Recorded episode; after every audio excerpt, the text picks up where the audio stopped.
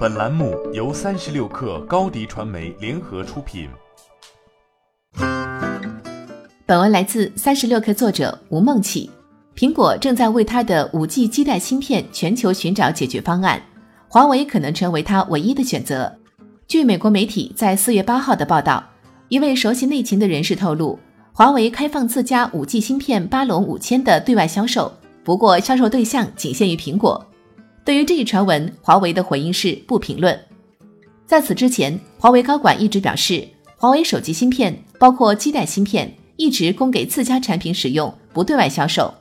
这次的突然转向，如果可以确认，几乎可以称得上是为苹果的手机业务雪中送炭。从华为方面看，如果苹果确认购买了华为的五 G 基带芯片，对华为产品打破美国重重阻碍，扩大美国市场份额非常有意义。同时，这也将是中国设计的手机基带芯片第一次用于外国高端品牌。目前，全球拥有五 G 基带芯片产品的厂家只有高通、三星、华为和联发科等四家。此外，苹果和英特尔均在研发五 G 基带芯片。英特尔虽然已有相关产品，但预计到今年下半年才能投产，而苹果自己的产品要到二零二零年才能推出。考虑到产品良率提升和封装测试等其余因素，苹果五 G 基带芯片应用在五 G 手机上的时间还需要往后推。瑞银集团的分析师认为，要到二零二一年，苹果才会推出五 G 版 iPhone。任何等待都会导致 iPhone 手机逐渐失去市场份额。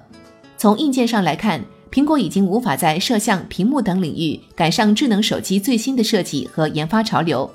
但是它最主要的短板是五 G 基带芯片，在面临产品研发跟不上的情况时，苹果只能通过直接购买来补上短板了。但苹果可采购的产品选择并不多。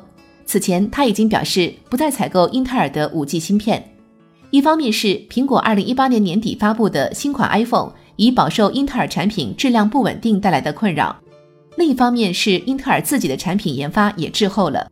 部分媒体报道称，苹果一度向高通和三星寻求购买相关产品，但高通深陷与苹果专利费之争。高通虽然表示可以向苹果出售芯片，但苹果是不是愿意接受这个 offer 还很难说。而三星已传拒绝了苹果的采购需求，理由是产能不够。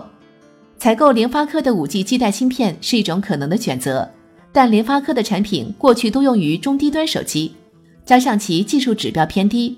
容易影响到 iPhone 的品牌形象，几乎走投无路的苹果向华为采购芯片，从供需角度看符合商业逻辑。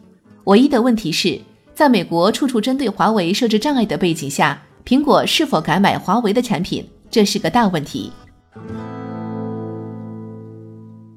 欢迎加入三十六氪官方社群，添加微信 hello 三十六氪 h e l l o 三六 k 二，获取独家商业资讯。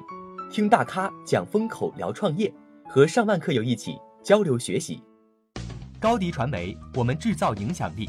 商务合作，请关注公众号高迪传媒。